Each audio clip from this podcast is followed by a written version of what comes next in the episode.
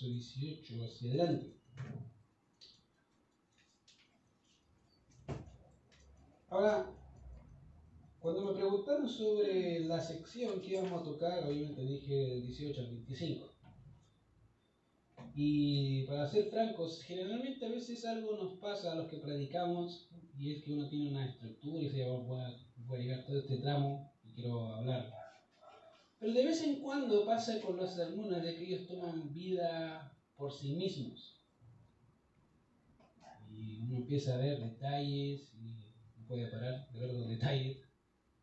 Y lo más seguro es que ya ni siquiera alcancemos dos primeros, el 18 y el 19, y eso sería algo que no voy a alcanzar a hablar todo lo que me gustaría. Así que, vista de eso, dije yo, voy a seguir el sermón o voy a seguir a Moisés en este discurso o en lo que el Señor quiso hablarnos.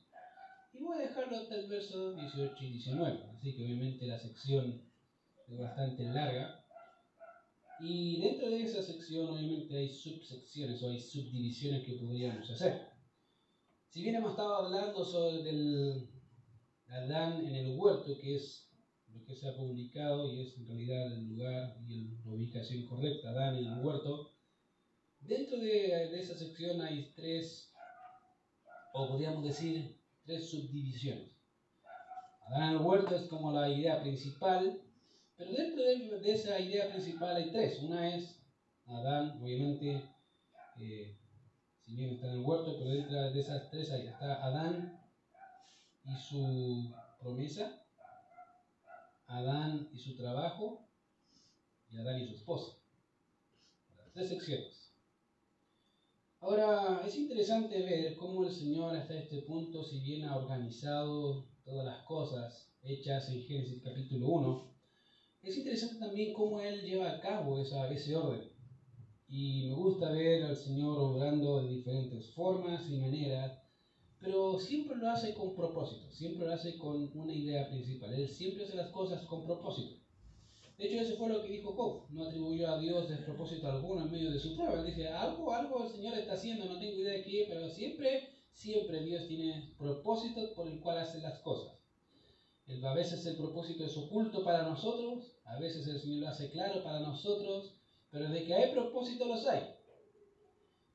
Así que cuando vemos este pasaje de Génesis capítulo 2, verso 18 al 25, hay muchas cosas que, como dije, si lo hubiese querido tocar, lo hubiese tenido que saltar, pero son tan buenas, tan, tan edificantes, dije, no, que no me las puedo saltar, así que vamos a, a meternos ahí.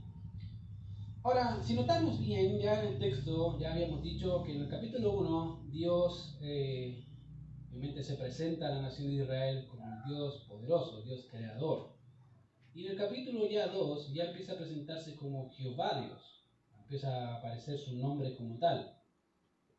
Y, ese, y eso lo ves dentro del capítulo 2 una y otra vez. Jehová Dios dijo eso, Jehová Dios dijo esto, Dios, Jehová Dios está haciendo y, vemos cómo Dios es el que está obrando en medio de esta, nuestra nueva familia, de este nuevo, o de este universo, de esta nueva creación.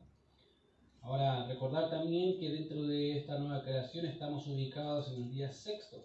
¿Recuerdan? Todavía no hay ni siquiera aquí, se supone que en el día 2 no hay séptimo día.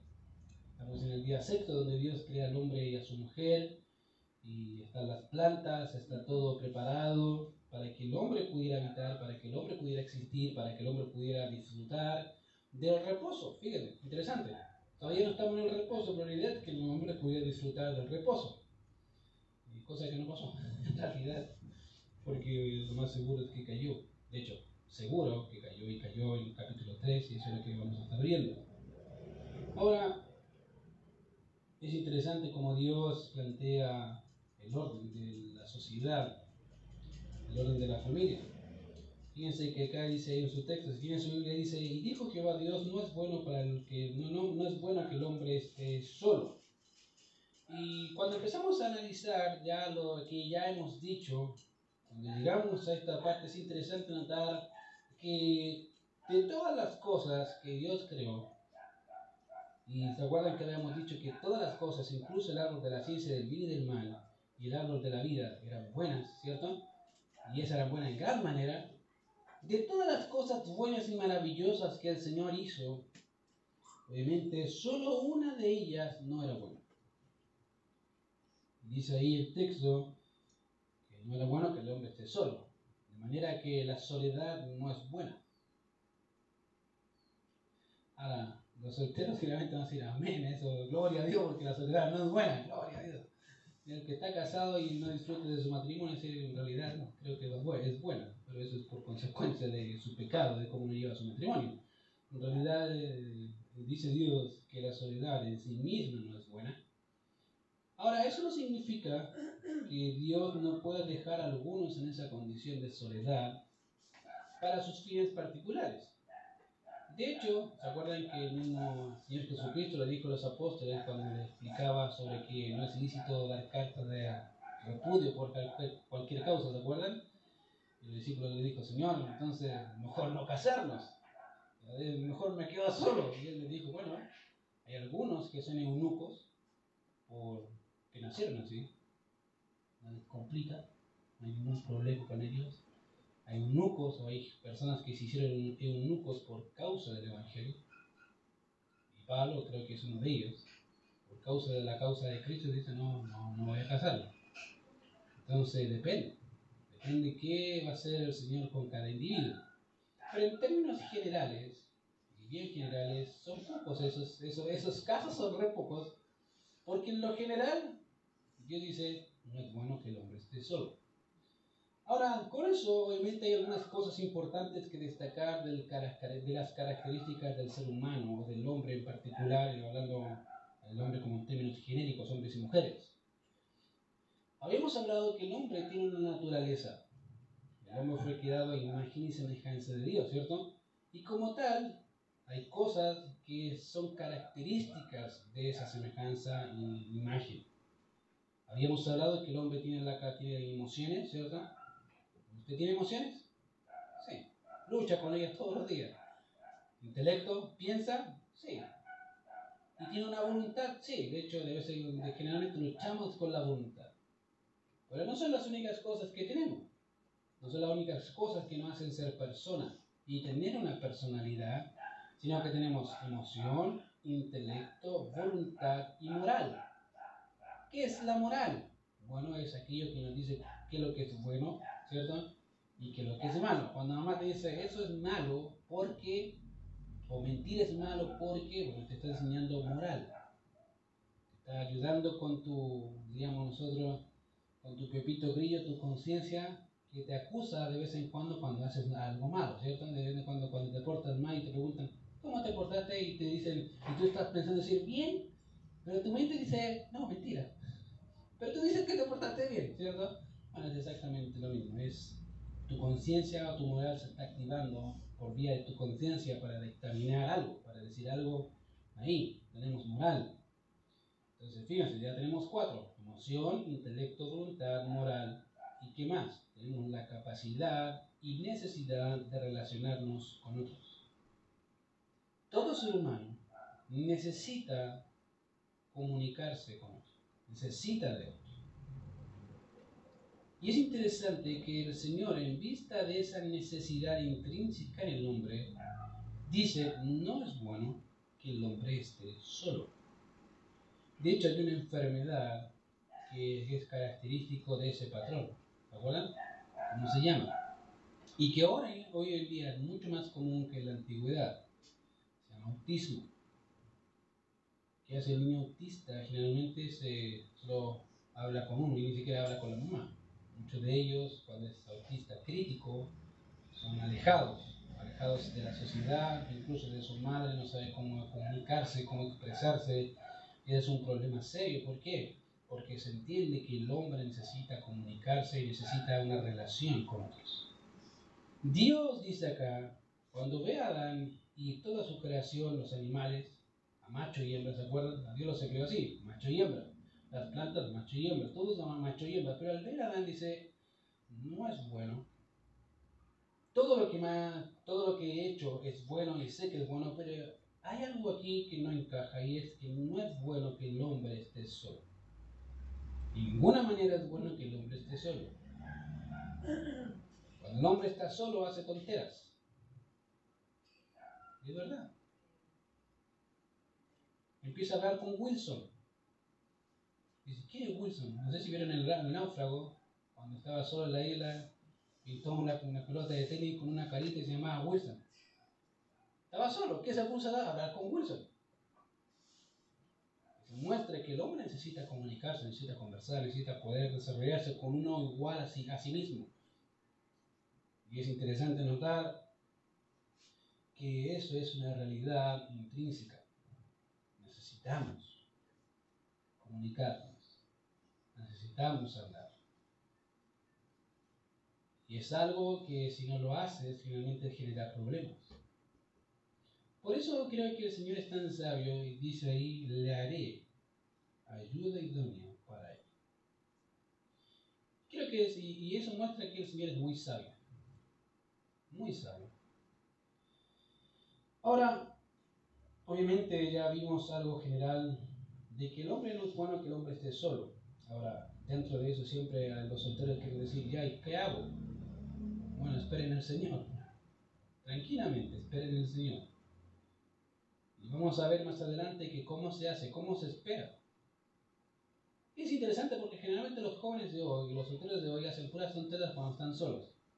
Y están desesperados por estar solos. Yo les digo, yo felizmente, yo mis dos etapas que he vivido, de soltería y de casado, las disfruto. De mi soltera la disfruté, la disfruté. ¿Cómo la disfruté? Sirviendo al Señor, lo mejor que pude. Fueron los momentos en que pude estudiar más y mejor. Por eso no estoy despreciando que ahora estudio menos, ¿no? Disfruto de estudio menos, pero también disfruto con mi familia. Pero la Biblia dice que los solteros tienen cuidado de las cosas de Dios. Esa, esa es tu responsabilidad como soltero. ¿De qué? Dedicarte a las cosas de Dios. Ahora, si no entiendes la palabra dedicar, te lo voy a explicar en simples palabras. Es todo tu tiempo, todo tu espacio, todas tus fuerzas, en la medida que puedas, dedicarlo al Señor. 100%. En mi etapa de, de, soltería, literalmente pasaba 24-7 en la iglesia. Pasaba más en la iglesia que en mi casa, literal. Pueden preguntarle a mi esposa, pueden preguntarle a mis padres. Y me decían, literalmente, tú pareces casa de acogida. Ven a dormir y te vas. No te vemos. No, tengo que dedicarme a, a los negocios de mi padre. Ahí tengo que estar. Y dedicarme, eso significa a veces no, no, no dormir, no descansar lo suficiente. ¿Por qué? Porque había hermanos que necesitaban ayuda, tenían que estar con otro, tenían que chuponar a otro, tenían que estar ahí al 100. Y eso te da una ventaja. ¿Qué cosa? Disfrutar del Señor. Mucho más. Fue en ese momento de mis momentos de estudio, obviamente junto al pastor Rodrigo, que vi la necesidad de una ayuda. No es que no lo había pensado, sí, lo pensé muchas veces, pero en realidad estaba tan ocupado con tantas cosas que en un momento me acuerdo que fui a visitar a una hermana que recién, recién había llegado, llevaba poco tiempo en nuestra iglesia y me dijeron, anda a visitarla. Ok, voy a ir a visitarla, a ver cómo está, quién es. Y fui ahí al Roberto del Horno San José. Y como todo, en este caso estaban todos, el pastor digo siempre iba con su esposa y los hermanos iban con su esposa, fui yo, y me preguntó intrínsecamente, ¿y tu esposa? No, no tengo esposa, le dije, soy soltero. Ah, me dijo, eres soltero, sí, soy soltero. ¿Cómo está? Y empezamos a hablar y charlar. Y de repente, mientras me iba para la casa, realmente me, me gustaba caminar harto, me fui por el cerro, el costado del cerro, y me hizo pensar la pregunta, ¿y tu esposa? Buena pregunta. Fue como que si tuviesen detenido, como si me hubiesen detenido ahí, freno, freno, freno, freno. ¿Y tu señora? Ah, de veras que existe una señora. Y él dije, Señor, necesito una señora. Y empezó ahora. Dije, señora, ahí tengo dos candidatas en mi mente. Hay dos que se ajustan a mi perfil y me gustan. Y llame tú. Y el Señor me dio a la que es actualmente mi señora. Él no estaba afanado buscando a mi señora, así como, oh, como león rugiente buscando a quien devorar. No. Estaba disfrutando de mi soltería. Me tuvieron que detener, o sea, como le digo, literalmente esta hermana con esa pura pregunta me mató. Me dice, ¿y tú señora? Buena pregunta. Querido, si tú no eres capaz de disfrutar tu soltería, no vas a ser capaz de disfrutar tu matrimonio. Así de simple. Porque tu gozo nunca fue, fue el Señor, fueron las circunstancias. Querido, las circunstancias varían, Dios nunca cambia. Y eso es algo que te cuesta aprender, pero es necesario aprender. Si tú no eres feliz en tu soltería, no vas a ser feliz en tu matrimonio. Porque estás haciendo de las cosas que te rodean tu fuerte y no Dios. Y fíjate que, Noé, que Adán pasó exactamente lo mismo. Tú ves ahí a Adán y Dios dice, acá es Dios diciendo, algo está mal en Adán. Adán, yo imagino a Adán disfrutando del paraíso y cuidando y labrando la tierra y haciendo sus responsabilidades, a tal punto que dice ahí el texto más abajo, que lo vamos a ver más detalle la próxima semana, que Adán le puso nombre a las criaturas. O sea, Adán estaba trabajando, estaba desempeñando su labor como tal, y en eso que está desempeñando su labor, como que dice, ok, vas a descansar, necesitas una señora. Tu trabajo y tu labor es mucha. Dale. Pero fue Dios. ¿Te fijas? Fue Dios haciendo eso.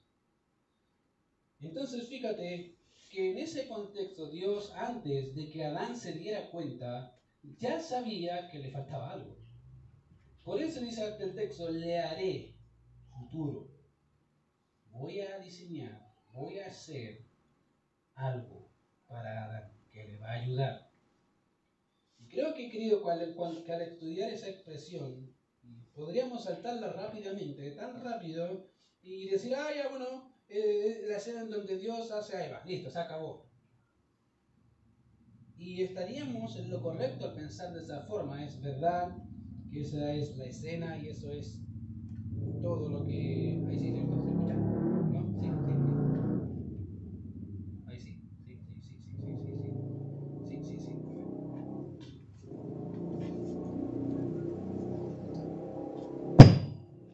Ahí sí. Podríamos pensar que...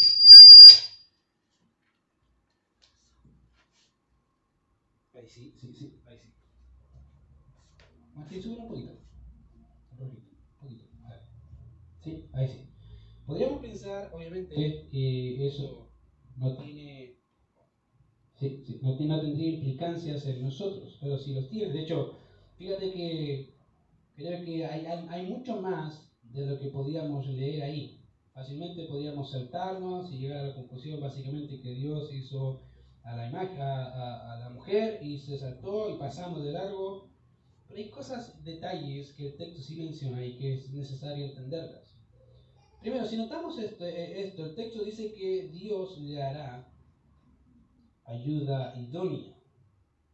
Y como ya hemos visto, la expresión hacer, la hemos visto en otros pasajes, sobre todo en Génesis capítulo 1, tanto en el capítulo 1 como en el capítulo 2, puede expresar un sinónimo de crear y hacer. Es un sinónimo y, o una idea conjunta de que Dios hace todas las cosas de la nada o esa es la idea. Pero también puede expresar una idea, básicamente, de que Dios, obviamente, hará, tomando de lo que ya existe, considerando que ya tiene la materia prima para diseñar un ser. Y esa es la idea de aquí. Dios tomará de la materia prima existente para formar a la mujer y que sería ayuda idónea para Y eso es exactamente lo que Dios hace más adelante. Dios dice, ok, voy a hacerlo. Y fíjate que todavía no te dice cómo lo hace, solo dice que lo va a hacer. Y como ya hemos visto, Dios todo lo que dice que lo va a hacer, lo hace. No es que está jugando, no, lo va a hacer. Y obviamente Obviamente hay cosas que podríamos aprender. Querida hermana, tienes que entender algo y es algo que a veces las hermanas luchan, sobre todo a veces con su aspecto físico, cosas así. Y a veces puede ser una lucha para mujeres. Déjame decirte algo, Dios es el diseñador, originador y creador de tu persona, tal cual es. Lo digo porque a veces hay mujeres que luchan con eso soy más bonita, soy más fea, que soy aquí, que soy allá. Querida, Dios te diseñó así y eso es lo que es. Y es porque Dios cree que ese es lo mejor. Y ese es lo mejor de su creación. Pues si hubiese sido algo malo y feo, te hubiese puesto un brazo en el ojo. Ahí podría decir, ay, qué feo, sí, pues no tiene, no tiene armonía. Pero Dios no hace las cosas así. Dice ahí que Dios creó todo bueno en gran manera, y eso incluye a la mujer. Bueno. Está creada y diseñada para cumplir el propósito de Dios. Y querida hermana, Dios te creó así, para cumplir sus propósitos. Desde Adán hacia adelante. Y obviamente cada característica particular de cada mujer son características que las hacen únicas a cada una de ustedes. No hay otra como ustedes. Algunos días, gloria a Dios, que no hay otra como mi señora. Pero son únicas. Como los hombres. Cada hombre es único. Y todos somos imágenes de Dios. Ahora, junto con eso, obviamente, juntamente con eso, no solo es propio ver la realidad de este hecho, sino también el orden en cómo Dios hace lo que hace. Y ya he mencionado en otras ocasiones que Dios es un Dios de orden. Dios todo lo que hace lo hace con propósitos y con orden. No necesariamente al orden lógico tuyo, pero Dios hace las cosas con orden. Y establece un orden particular en su creación, dejando a Adán como cabeza de la familia y de la sociedad. Y fíjate que Pablo ocupa el orden de la creación, literal, para enseñarnos que el hombre es cabeza de la mujer. De hecho, Pablo habla a los Corintios, en 1 Corintios 11.3 dice, pero quiero que sepáis que Cristo es la cabeza de todo varón y el varón es la cabeza de la mujer y Dios la cabeza de Cristo. Todos tienen una cabeza y todos se sujetan a la cabeza. Es interesante notar la actualidad, a veces queriendo ver a mujeres luchando por sus derechos y no por sus deberes. Estamos en una sociedad donde hoy los derechos son el pan de cada día. Pero si hablamos de deberes, creo que estamos al debe. Todos quieren los derechos. Nadie quiere el deber. Es interesante notar que aquí hay, obviamente, derechos y deberes. Hay un derecho y un deber. Fíjate que el término cabeza que Pablo utiliza en Corintios 11.3 aunque fácilmente podríamos asociarlo con la cabeza humana, que nos ayuda a entender un poco la analogía, eh, básicamente el texto utiliza esa, esa, esa referencia como cabeza para darnos a entender la autoridad y la dirección. Querido, la autoridad del hombre y quién le guía se supone que es Cristo. Esa es esa autoridad. Y la autoridad de la mujer y su guía su esposo.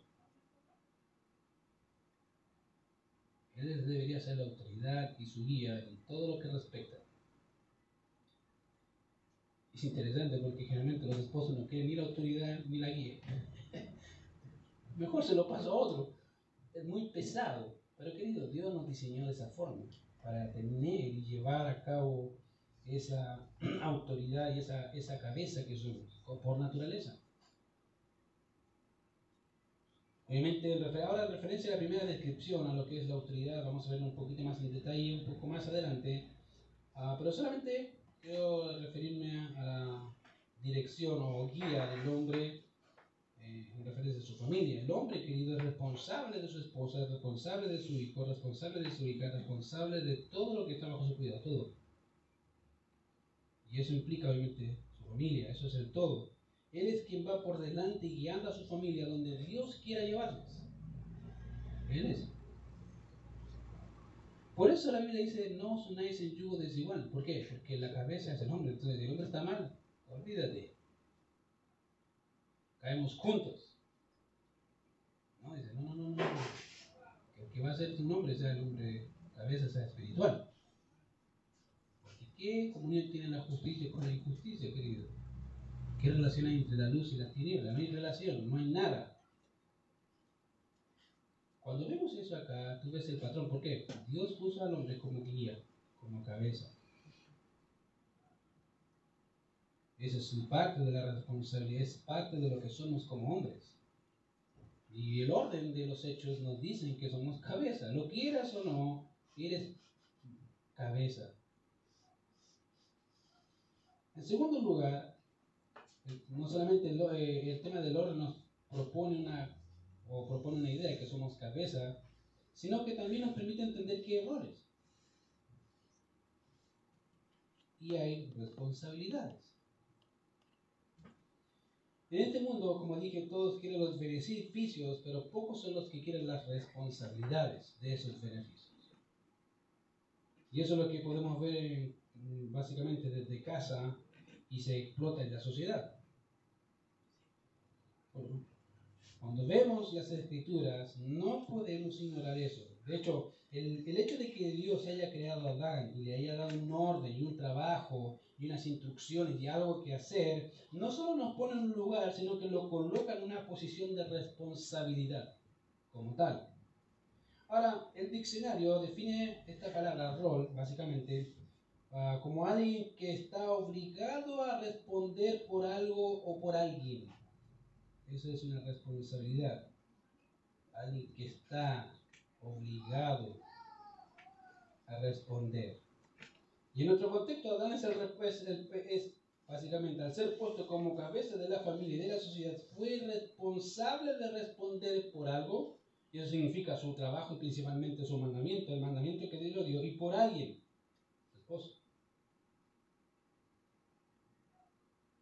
Así es. Cuando vemos, querido, las escrituras, notaremos que lo que digo no es solo que a mí se me ocurrió, está ahí. Cuando Adán y Eva pecaron en Génesis 3, ¿a quién Dios llamó? ¿A Eva? ¿A quién? Adán. Dios no llama a Eva, en primer lugar Dios llama a Adán. Adán, ¿dónde estás? Oh. Es cuando le decimos a nuestros hijos, ¿qué estás haciendo? Nada. Pero saben que hicieron algo, ¿cierto? ¿Alguna maldad están haciendo? No, no dice nada, no. Te hizo solo. Ahí vemos a Dios diciéndole a Adán, ¿dónde estás tú? ¿Qué hiciste? Dios llama a Adán porque Adán era responsable Él era el responsable de que el mandamiento se cumpliese y debía velar porque su esposa no cometiera transgresión en contra de la ley de Dios, cosa que no ocurrió. ¿Te fijas? Obviamente me gustaría saltarme a Génesis 3 de una y decir las virtudes de la mujer. ¿Usted sabía que usted tiene virtudes que pueden matar a su matrimonio? Las tiene y puede hacer de la vida de su esposo la vida más miserable. Pregúntele a Eva. Pero mire qué interesante, Dios puso al hombre como responsable. Dios le dice a Adán, Eva, Adán, ¿qué hiciste? Y Adán no contestó de la mejor forma, ¿no? La mujer que me dice, sí. No tú fuiste responsable que tú me diste a esta señora, la culpa de ella. Entonces ya hemos dicho dos. Cada uno, querido, el hombre es cabeza, pero cada uno tiene roles. ¿El hombre tiene su rol? Sí. La mujer tiene su rol, sí. Eso no significa que menospreciamos a las mujeres, no, al contrario, las estimamos. Hay mujeres muy capaces, más capaces que muchos hombres. Pero eso no significa que debe dejar y abandonar su rol como esposa, porque Dios la puso ahí. La mujer de Dios entiende no solamente su responsabilidad, sino entiende cuál es su rol, a dónde tiene que estar, qué tiene que hacer. Y en tercer lugar, el orden de los acontecimientos de la creación del hombre y de la mujer nos permite entender que el hombre posee autoridad. Mujer, te lo digo, el hombre posee autoridad, aunque a ti no te guste. La posee. Innatamente la posee. ¿Por qué? Porque Dios se la dio. De hecho, este fue uno de los argumentos que el mismo apóstol Pablo cita en la carta de Timoteo. Ahora, ¿por qué cito tanto a Pablo? Porque es, Pablo ocupa el Génesis para establecer órdenes en la iglesia. Fíjate que Pablo hablando a Timoteo dice, porque no permito a la mujer enseñar ni ejercer dominio sobre el hombre, sino estar en silencio. Wow, pero hoy qué drástico es. Qué drástico, ¿por qué están así? A dar la razón, pero déjame enseñarte algo. Si metamos el texto de, de Timoteo, hay dos cosas que la mujer no puede hacer. Una es enseñar, y cuando hablan de enseñar está hablando no a sus hijos, sino en una congregación, olvídese, dice, olvídese. Puede enseñar a sus hijos, es parte puede enseñar a otras hermanas, es parte porque Pablo también dice que las mujeres más ancianas enseñan a las más jóvenes a cómo amar a sus maridos, cómo cuidarlos, cómo hacer responsables de su casa. Sí, pero entre hombres y en una congregación, no.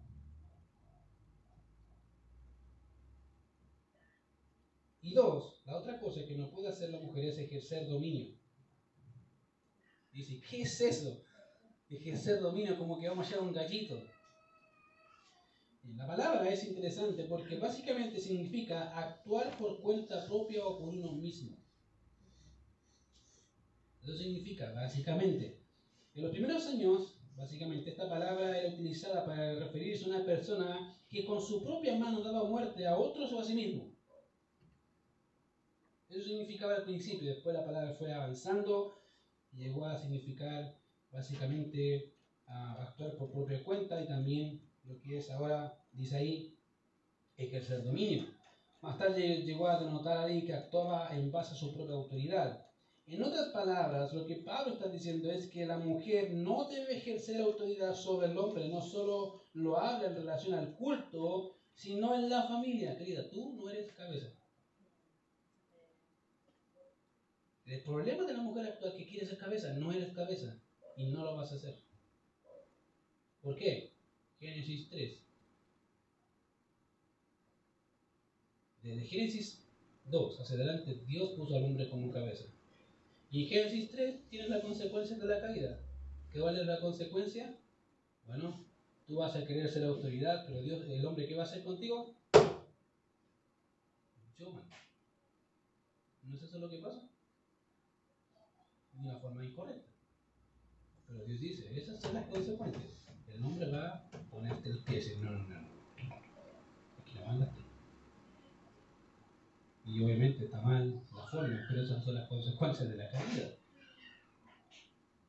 Querida, cuando tú quieres ponerte en el lugar que no te corresponde, vas a tener serios problemas con Dios. Y te lo digo, vas a tenerlos. Y el problema innato es que la mujer dice, entonces, ¿qué hago?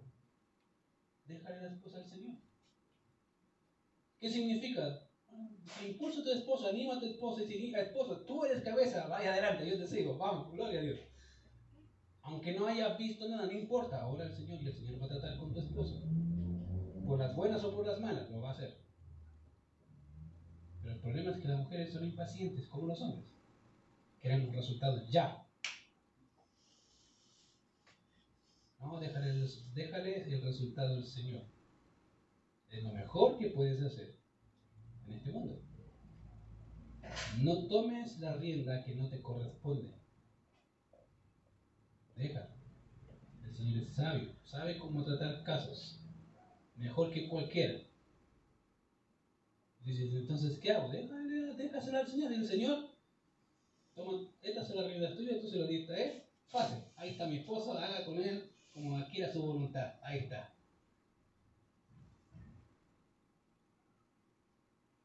problema que la mujer actual no quiere hacer eso. Quiere tomar su propia autoridad. Quiere, y se siente más, y se siente cómodo. Lo digo. Se siente cómodo, es.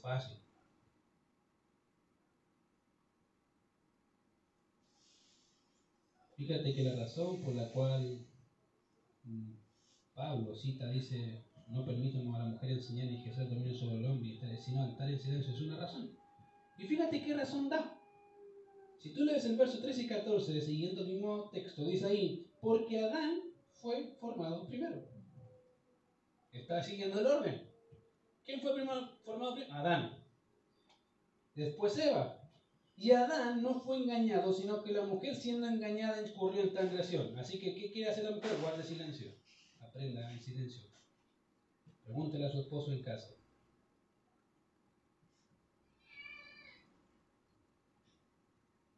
dice, ups, es verdad.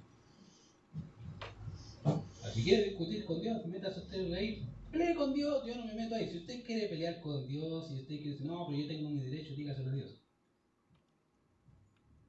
El Señor te dice, sí, tú tienes tu derecho y no lo estás cumpliendo.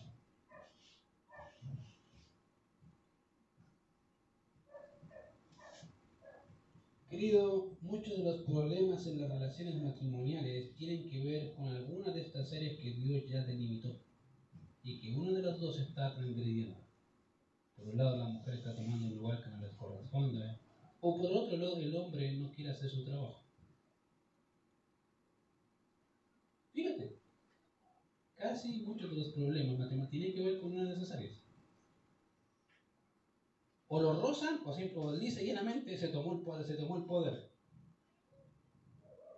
Y ahí es donde vienen los problemas.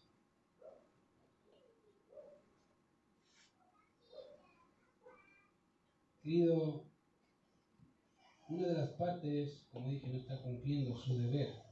Por eso que cuando leemos la expresión ayuda idónea, creo que muchos de los que estamos aquí tan solo con escuchar esa expresión podríamos fácilmente decir que las cosas deben sin considerar lo que implica.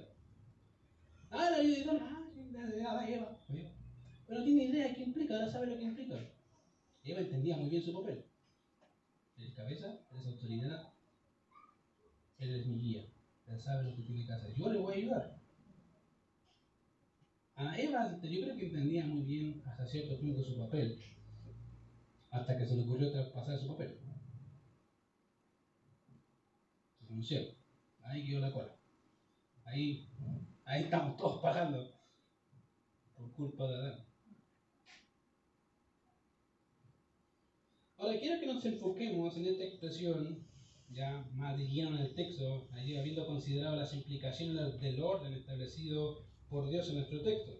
Y quiero que nos enfoquemos en la idea de ayuda idónea, y cuando estudiamos las palabras, estas pueden arrojarnos luz, sobre todo obviamente en el texto. De hecho, en el ajuste me acordé del instituto que estamos, estuvimos hablando un poco de las palabras. ¿Por qué? Podemos ocupar muchas palabras, pero depende del contexto, cómo las utilice, es que va a implicar algo hablamos del instituto de taco. Para nosotros taco puede ser el taco de un, de un zapato, ¿cierto? Taco puede ser un, el tráfico o comida. Si tú vas a México, tacos y, vas en un, en un, auto y dices, estoy en un taco, no te va a entender cómo estás en un taco, estás en algo para comer. ¿Te están comiendo? ¿Qué? No entiende. Entonces, depende del contexto, cómo se utilicen las palabras, es lo que eso significa. De hecho, obviamente podemos estar equivocados cuando no entendemos ese, ese patrón y podemos llegar a conclusiones incorrectas. Por eso creo que es importante entender ciertas palabras. Ahora, otro aspecto que no podemos ignorar de lo que es la ayuda idónea es cómo lo describe la versión ah, griega del Antiguo Testamento. En esa versión los escritores pusieron una palabra que, es la palabra bonzos que significa auxiliador. Cuando dice ayuda, idónea, cuando dice ayuda, la palabra ayuda es traducida ahí como bonzos y significa el auxiliador. Y que es traducida, de hecho, en el Salmo 51.9 como fortaleza y el Salmo 23.22 como roca. Y en Génesis 2.20 vuelve a decir el auxiliador o la auxiliadora. Su correlativo en hebreo es ser y se refiere a la ayuda o, asistencia que se da, sea esta material o inmaterial. En este sentido, Eva es, obviamente, obviamente, en ese sentido, Eva fue creada como una ayudante complementaria. Era la ayudante, no la que hace el trabajo. ¿Se fija la diferencia, cierto? Lo digo porque a veces decimos, ah, no, si la ayudante. Sí, la ayudante hace, hace el trabajo al jefe. No, aquí no. Aquí era, era ayudante. Por eso es, obviamente, es el ayudante de Adán, la complementaria de Adán. Es en este sentido que Eva es, es, la auxiliadora de Adán con el fin de llevar a cabo los planes de Dios en el matrimonio y en la sociedad. Ella le ayuda a poder desarrollarse tal cual Adán quiere, tal cual como ella quiere. ¿Por qué? Porque ella entiende cuál es su rol. Él entiende cuál es su rol. Cuando ambos no entienden su rol, van a haber problemas.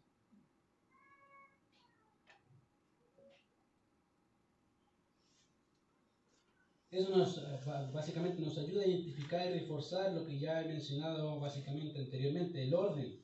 Los roles que cada uno desempeña en la creación son importantes, pero por otro lado hay una palabra más que nos ayuda a entender la exclusividad e idoneidad de la mujer en relación al hombre. Dice idóneo. No dice solamente, ay, la ayuda y ahí está. Dice ayuda, no sirvienta, por si acaso. Algunos pueden pensar que sirvienta. Tengo hambre. Sí, ahí, ah, ¿cómo que tengo hambre? Ahí empiezan los platos a volar, ahí empiezan los zombies, ¿cierto? Objetos voladores no identificados saltando de ahí para acá. No, la mujer no es sirvienta, es ayuda. Me ayuda a poder desempeñar los papeles y las cosas que Dios ha dispuesto. Pero no solamente es ayuda, sino que es idónea. Y esa es la parte interesante del texto. De hecho, los expertos no están de acuerdo en cuanto al origen de la palabra idónea. Están divididos. En lo que sí se está de acuerdo es que es un adjetivo calificativo, está calificando unas características de una persona.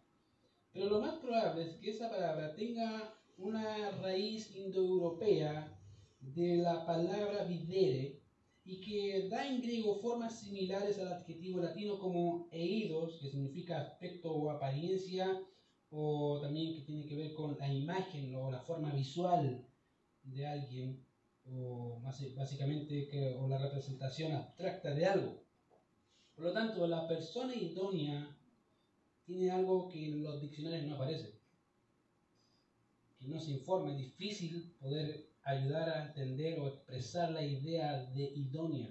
Pero la, la, la idea de idónea es una, básicamente una, posea, una persona que no posee grado. ¿Cómo es eso? Bueno, básicamente no puede competir. No es que una persona es más idónea que otra, no, eso no es idónea. Porque eso implica competencia. Idoneidad no, es, no implica competencia, es exclusivo. No hay otro como esa persona. Querido, la persona idónea es la, la que responde exactamente a la idea previa de algo requerido. Y ese es el punto. Solo hay una persona idónea y no hay más que una persona idónea, no hay más. Fíjate, por eso el texto dice ahí, le haré ayuda idónea. No dice, le haré ayudas idóneas. ¿Por qué? Porque no corresponde, es lógico. La palabra idoneidad significa que hay una en su género, no hay más. Y no existe competencia frente a esa persona. Cuando vemos el libro de este, eh, Ruth, ¿se acuerdan cómo era calificada Ruth? Mujer virtuosa, ¿cierto? No hay ni una como ella, no hay ninguna como ella. De hecho, a tal punto era su virtud que aunque era una mujer extranjera, todos, todos los de Israel la reconocían como mujer virtuosa, idónea. No hay otra como ella. Por eso vos cuando dijo, mayor bien hiciste ahora que el primero porque teniendo jóvenes, viniste a estar conmigo. Para vos, tener una mujer así era lo más maravilloso de toda la vida. No hay otra como ella, la tengo yo. Querido, eso es idónea. No existe competencia. Cuando el texto nos dice que Dios le hará a Adán ayuda idónea, no está pensando, como dije, en plural, sino en singular. No es que hay ayudas idóneas, sino una ayuda idónea. Y por otro lado, la expresión aquí, la de ayuda idónea, significa una ayuda como su propia presencia. Eso significa, es decir, idónea. Sea como él, pero diferente. Dice, pero como él, y sí, pues la misma naturaleza que el hombre, pero diferente al hombre. Sea su complemento, su ayuda, su auxiliadora. Por eso hablamos en Chile, ejemplo, de la media naranja, ¿cierto? Es algo, una expresión típica nuestra. Cuando usted parte dos naranjas o dos por la mitad, eso no significa que por solo por ser hecho de ser naranjas Y por el solo hecho de estar partidas ambas a la mitad, ambas mitades se corresponden la una de la otra. No. Puedo partir una naranja en el centro o por el costado, ¿cierto? Si yo las junto no significa que por ser naranjas y porque están partidas a la mitad se corresponden. No. ¿Me entienden, cierto? ¿Me están siguiendo la analogía? No. la idea es, si yo la corto así, la única parte que va a corresponder es la que se corresponde directamente a la otra. Aunque ambas estén partidas en la mitad y aunque ambas sean naranjas. Eso es de naranja. Esa es la idea. Esa es ayuda historia. Me complementa la mitad que yo no tengo. Pero que calza, justo, preciso. Tal cual lo necesito. Eso lo hace idóneo. Eso te hace idónea. Porque tienes a un hombre que por ahí debe estar divagando ahí, dando vueltas por el mundo, buscándote, o esperándote, o disfrutando de su soltería todavía. Puede ser. Pero que de ahí, sí lo hay, pero hay uno. De que lo hay, lo hay. Querido, querida hermana, pensar de que hay ayudas idóneas es un error. Hay una sola, solo hay una de esas mitades que se corresponde a la, la una a la otra. Pueden ser iguales, pueden ser partidas a la mitad, pero como dije, eso no lo hace idóneo. No lo hace idóneo de ninguna forma. Lo hace otra mitad nomás de otra naranja, no la mía. Por eso la idoneidad de la esposa en nuestro contexto es importante. No solo nos habla de alguien que complementa a Adán, sino que es para él. ¿Se fijan? Y por eso lo hace exclusivo. No solamente es la parte que necesita Adán, es literalmente esa, esa persona es para ese hombre. Y para ningún otro más.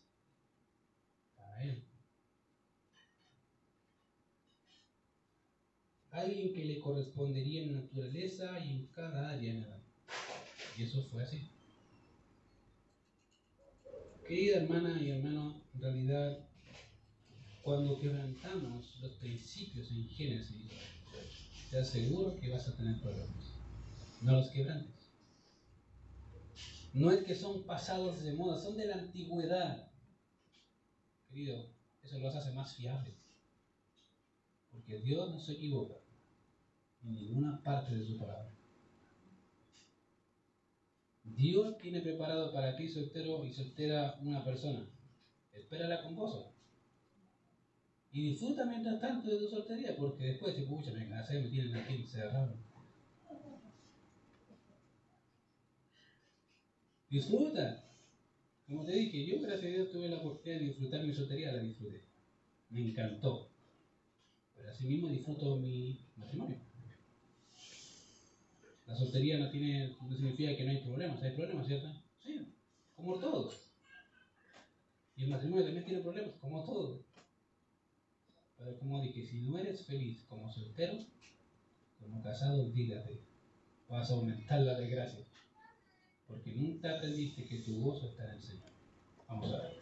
Señor, te damos gracias por este tiempo, gracias por enseñarnos estos patrones, Señor, que están tan marcados acá en Génesis y que tantas veces pasamos de largo sin considerarlos.